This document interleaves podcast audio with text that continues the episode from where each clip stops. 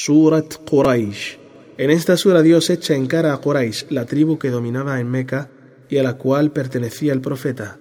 El hecho de haber él defendido el templo de la Kaaba contra sus enemigos y haberlos establecido él en la vecindad del templo, por lo que fueron honrados y recibieron seguridad. Se trasladan a comerciar en invierno al Yemen y en verano a Siria, sin que nadie los ataque y dañe. Y la gente de las tribus de Arabia se aglomera alrededor de ellos al peregrinar al templo, de lo cual ellos se benefician. Tal es una merced que los obliga a adorar a quien los sustenta contra todo temor.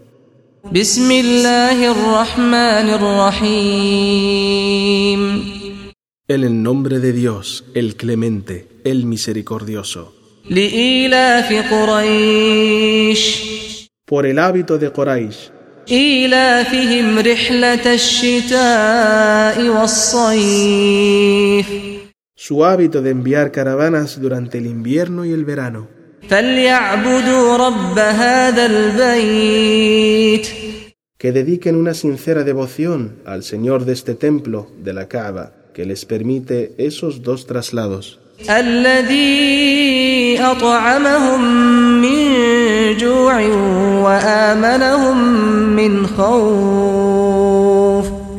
Quien les asegura el sustento, estando ellos sin embargo en un valle árido y les da seguridad contra el temor, a pesar de que la gente se congrega a su alrededor.